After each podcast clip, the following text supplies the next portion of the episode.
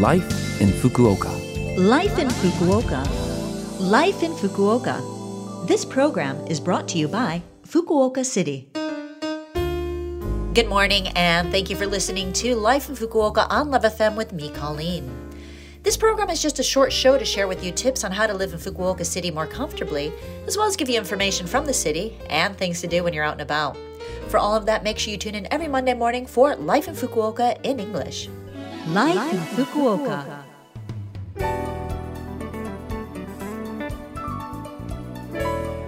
This Saturday, the 30th, is World Translation Day. Are there any books, movies, or anything else that pop into your mind in terms of their translations? The first thing that comes to mind for me is Lost in Translation, the movie with Scarlett Johansson and Bill Murray. Apparently, this year is the 20th anniversary of the movie. It kind of sums up some of the things that can get lost between languages, even some of the things that get lost in the same language if two people aren't on the same page. Anyway, going back to translations, have you ever had the experience of watching a familiar story in a foreign language and being surprised by different interpretations and lines? Of course, accuracy in translation is essential, but it's also interesting to discover the differences in how things are explained and interpreted. Many words exist that are unique to a particular country and may be hard to understand without context. Translations share the meaning and nuances of words and cultures you may not be familiar with. Of course, nowadays there are convenient translation apps to help you make your way through new languages. Definitely take advantage of them as you enjoy your life here, discover the charm of Fukuoka, and expand your world by connecting with people near and far. Now I have some information especially useful for those of you with infants and children under 2 years old. In Fukuoka City, a new service called Omutsu to Anshin Tekibin, which means roughly translated, diaper and peace of mind subscription, has been launched, targeting families raising children aged 0 to 2 years old. This service provides regular monitoring and delivers childcare items such as diapers to these households.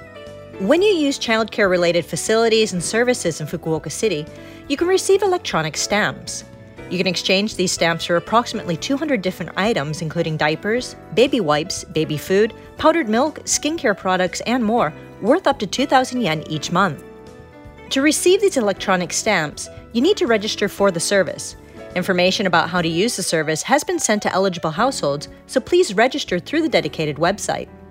If you have your child in daycare facilities, some of these facilities may be able to issue these electronic stamps to you. Additionally, you can collect stamps at places like the Children's Plaza and parenting exchange salons, so be sure to take advantage of this service. For more information, please go to the website fuk-omutsu.com. Again, that is fuk-omutsu.com. The website itself supports English and other languages. Life in Fukuoka.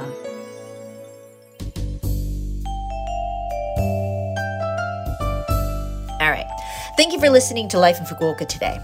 I had a lot of information to share, and there is that phone number that you might like to hear again, which you can if you listen to this program's podcast, or you can check out the blog and the contents of this program to get that information just go to the Love FM website and look up this program's page. We're also asking for messages from our listeners. Any message is great. Let us know what you think about the show or things you've discovered in Fukuoka. The email address to send to is 761 at lovefm.co.jp.